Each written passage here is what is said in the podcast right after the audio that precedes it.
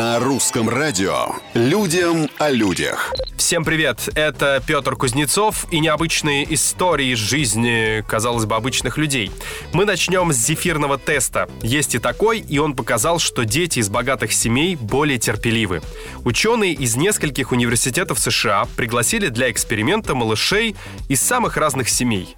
Перед ними клали зефир и обещали, что дадут еще, если испытуемые смогут утерпеть и не съесть лакомство в течение 15 минут.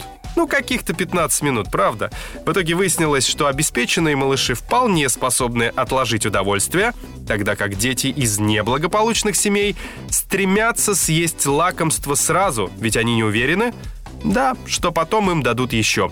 Что же касается последующей успешности в учебе, то эксперты уверены, что тест с зефиром, если способен это показать, то с очень-очень большой долей погрешностей. Людям о людях.